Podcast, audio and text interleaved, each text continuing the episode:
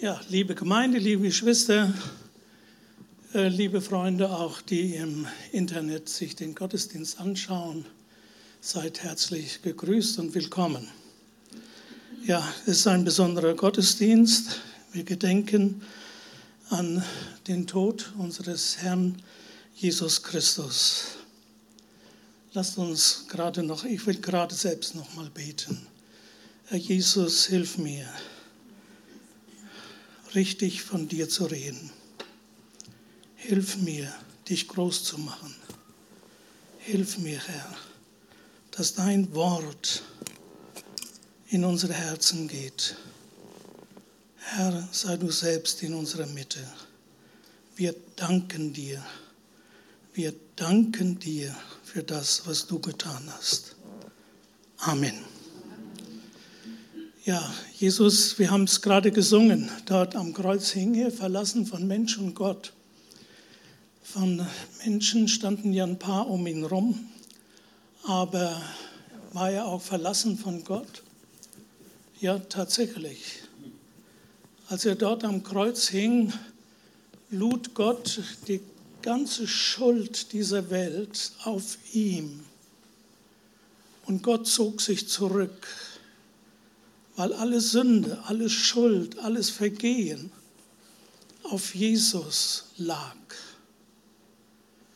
Und deswegen, wir wissen, Jesus rief am Kreuz, mein Gott, mein Gott, warum hast du mich verlassen? Gott zog sich auch von Jesus zurück, weil er für einige Zeit, als er dort am Kreuz war, wohl diese drei Stunden, als die Finsternis über das Land kam, lag die ganze Schuld der Welt auf Jesus. Und selbst Jesus, er selbst Gott, zog sich zurück. Ja, das ist schon, es ist einfach unfassbar, was Jesus da für uns getan hat. Ich habe das hier, die Predigt als, habe ich als Überschrift Jesus in der Mitte von Sündern. Es wurden drei Männer gekreuzigt. Das heißt, wir haben es gerade gehört, dort nagelten sie ans, ihn ans Kreuz. Mit ihm wurden noch zwei andere Männer gekreuzigt, der eine rechts und der andere links von ihm. Und Jesus hing in der Mitte. Jesus nahm den Platz von Barabbas ein, der ein Verbrecher war. Barabbas wurde freigelassen und Jesus wurde als ein Verbrecher in die Mitte zwischen die beiden Verbrecher gehängt. Jesus starb buchstäblich in der Mitte der größten Sünder, wenn man das mal so sagt oder sagen kann, wer ist der größte Sünder. nehmen wir es einfach mal so hin.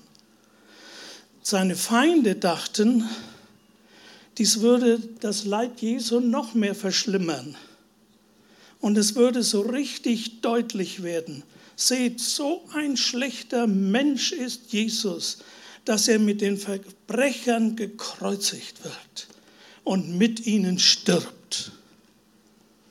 Jeder soll sehen, er ist wirklich der schlimmste aller Menschen.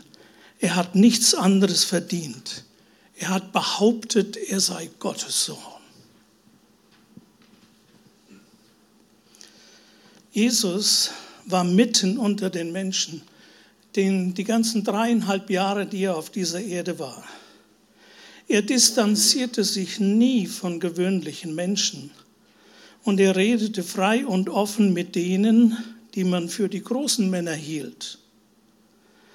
Er lebte sein ganzes Leben lang als einer von uns, mit Männern und Frauen, Reichen und Armen, den Angesehenen und Verachteten, den Religiösen und Weltlichen, Schuldigen und Unschuldigen, Trauernden und Spöttern, den tief Bewegten und den Gleichgültigen, denen, die ihn hassten und denen, die ihn liebten.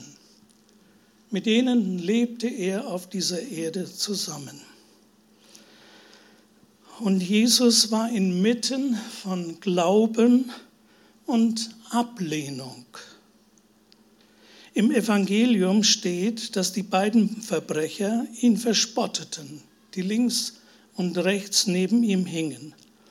Aber Lukas berichtet uns in seinem Evangelium von der Veränderung bei einem der Verbrecher. Die letzte menschliche Stimme, die Jesus bezeugte, war ein Krimineller, der sich kurz vor seinem Tod bekehrte.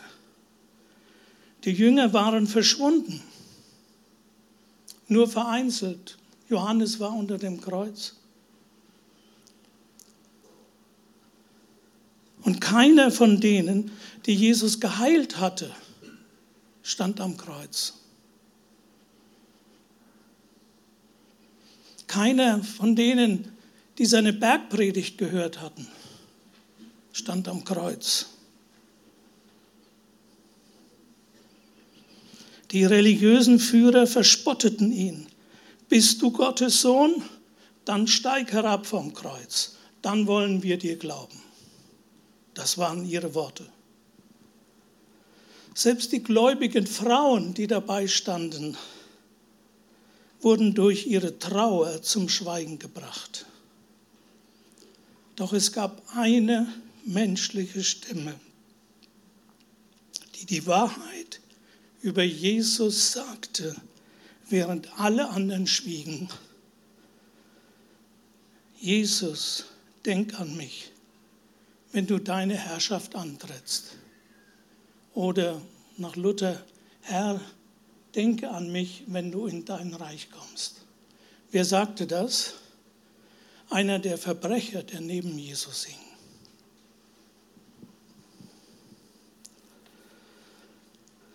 Der Kriminelle am Kreuz, er war der Nächste zu Jesus. Der andere Verbrecher war der andere Nächste. Jesus hing in der Mitte zwischen diesen beiden. Und der eine er wurde für das Reich Gottes gewonnen. Jesus versicherte ihm, noch heute wirst du mit mir im Paradies sein. Vielleicht war das der einzige Trost Jesu oder für Jesus am Kreuz. Denn Jesus hatte selbst gesagt, es ist Freude im Himmel über einen Sünder, der umkehrt. Ein Verbrecher wurde gerettet, aber der andere ging verloren. Und Jesus, er stand zwischen ihnen. Der Weg von der einen Seite auf die andere führt ausschließlich über Jesus. Jesus nahm am Kreuz jede Strafe auf sich auch die des Verbrechers. Er bezahlte mit seinem Blut und Leben unsere Schuld. So ist sie getilgt und der Verbrecher kommt in den Himmel, als wäre er ohne Sünde. Warum? Weil Jesus neben ihm für, auch für seine Sünde starb. Das hat Jesus getan. Dieser Verbrecher, er ist mit Jesus im Paradies, ein Ort der Freude, ohne Schmerz und Leid, für immer. Jesus nahm unsere Sünde auf sich. Er litt für uns den grausamen Tod am Kreuz. Damit eröffnet er jedem, der ihm vertraut, den Weg in den Himmel, ob er ein guter oder ob er ein schlechter Mensch ist das Vertrauen auf Jesus Christus, unser Glaube an ihn, ist der einzige Weg, der uns zu Gott bringt. Jesus hat gesagt, ich bin der Weg, die Wahrheit und das Leben. Niemand kommt zum Vater, denn durch mich. Verstehen wir das jetzt? Weil Jesus dort am Kreuz die Schuld aller Welt auf sich nahm. Und eine, ich erinnere mich an den Mel Gibson-Film, den haben ja manche von euch gesehen. äh, die Passion Christi. Das wird ja dargestellt, wie Jesus im Garten Gethsemane betet und wird so, steht nicht in der Bibel, aber es steht, es wird so dargestellt, dass der Teufel zu ihm kommt und sagt, das kannst du nicht. Du kannst nicht die ganze Schuld der Welt auf dich nehmen. Das kannst du nicht. Und der Teufel wollte ihm äh, das ausreden und wollte ihm Unfähigkeit unterstellen, dass Jesus das nicht kann, der Sohn Gottes. Aber Jesus konnte es. Und Jesus ging diesen Weg und er nahm alle Schuld auf sich.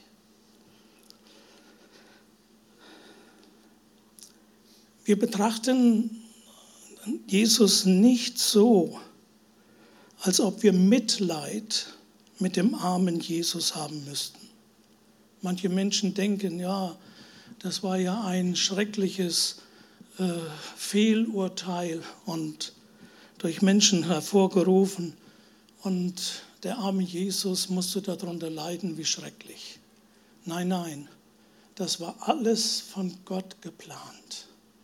Es war alles von Gott so eingerichtet, dass Jesus auch ausgerechnet zu der damaligen Zeit starb als der schrecklichste Tod, den es jemals gab, der Tod am Kreuz war.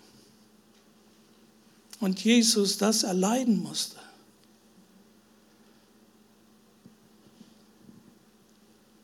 Jesus, er nahm das auf sich. Er war ein Sieger am Kreuz. Das ist jetzt äh, vielleicht sehr missverständlich. Wie kann Jesus, der am Kreuz hängt, auch der Sieger sein?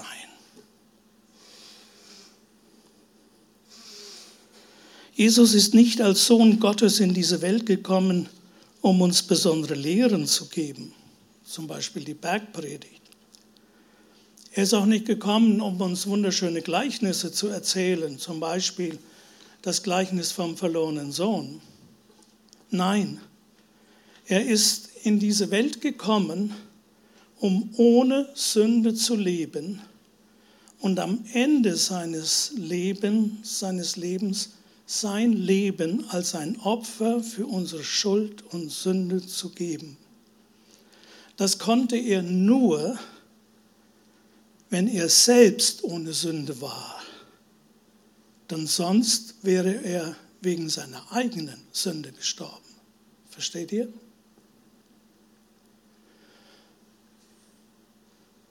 War das wirklich so, dass Jesus ohne Sünde auf dieser Erde war? Als, äh, die, als Jesus einmal vor der Volksmenge war, und auch die Pharisäer und Schriftgelehrten da waren und natürlich auch sein Jünger.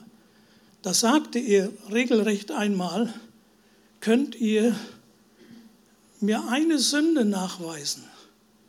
Könnt ihr mir sagen, dass ich irgendwo gesündigt habe? Fragte er sie.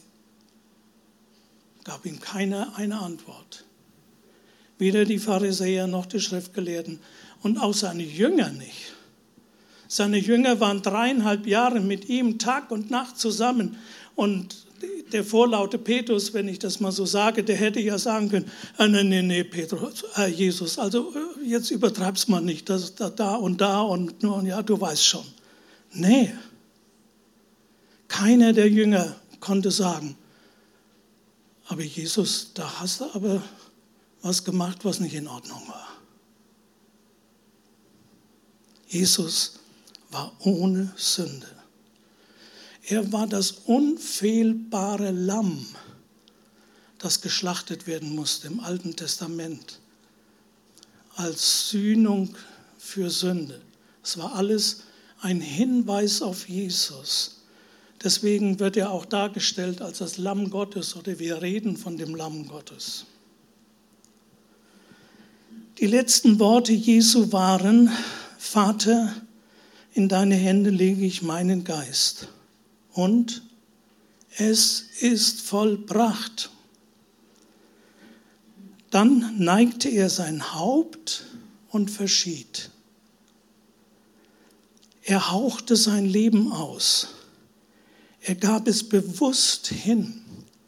Und selbst das hat Jesus schon vorher gesagt. Ihr könnt mir eigentlich nicht das Leben nehmen, sondern ich gebe mein Leben selbst hin. Das geschah dort am Kreuz. Das kann man an einer Kleinigkeit feststellen, die berichtet wird. Da heißt es, er neigte sein Haupt und verschied. Normaler Mensch, der da hängt, der stirbt und dann fällt sein Kopf zur Seite.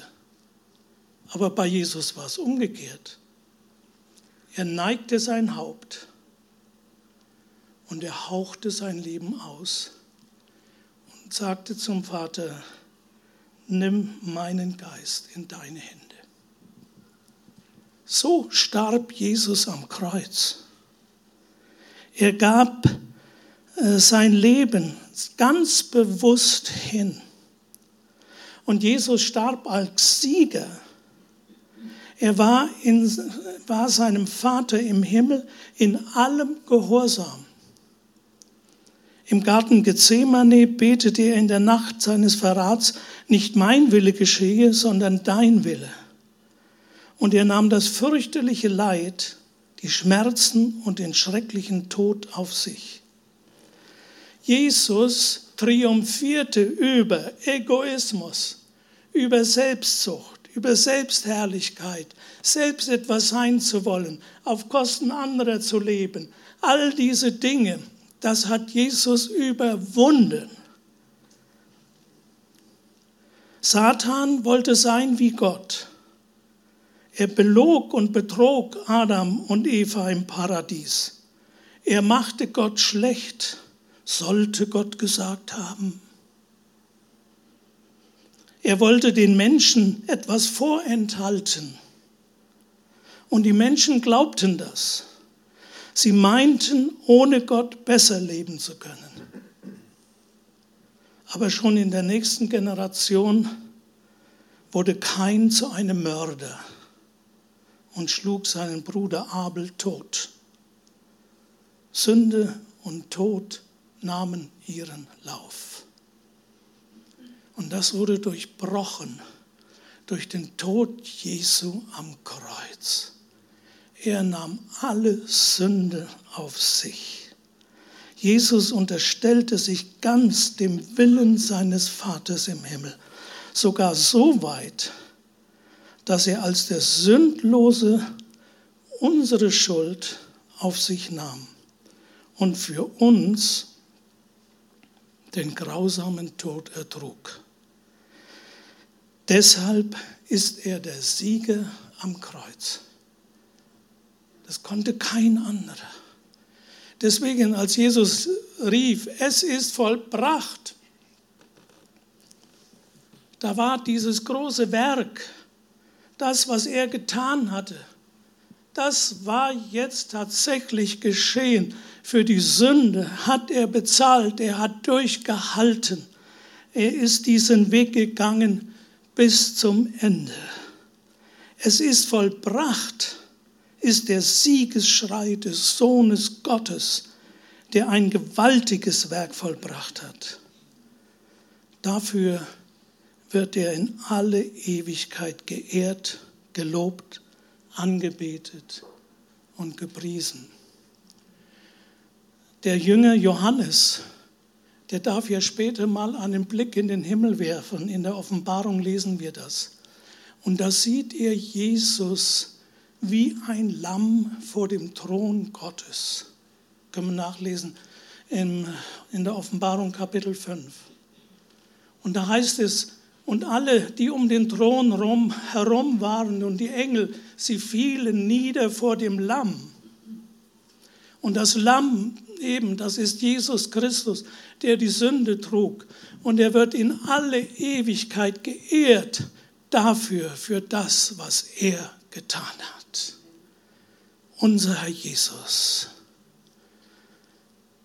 Das war ein Werk, das er vollbracht hat, wo er bis in alle Ewigkeit geehrt und gepriesen wird.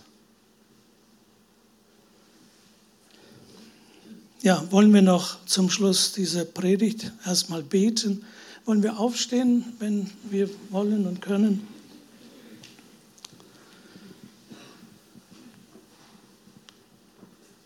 Herr Jesus, wir danken dir. Es ist unfassbar, was du getan hast. Wir beten dich dafür an. Wir preisen dich. Wir können das gar nicht genug ausdrücken, was du für uns getan hast.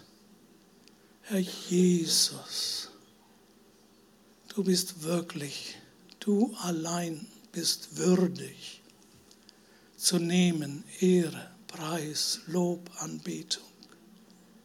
Herr, wir stimmen darin ein und wir sagen, ja Herr, auch wir beten dich an und wir loben dich und wir preisen dich und wir danken dir, Herr Jesus, für das, was du für uns getan hast. Amen.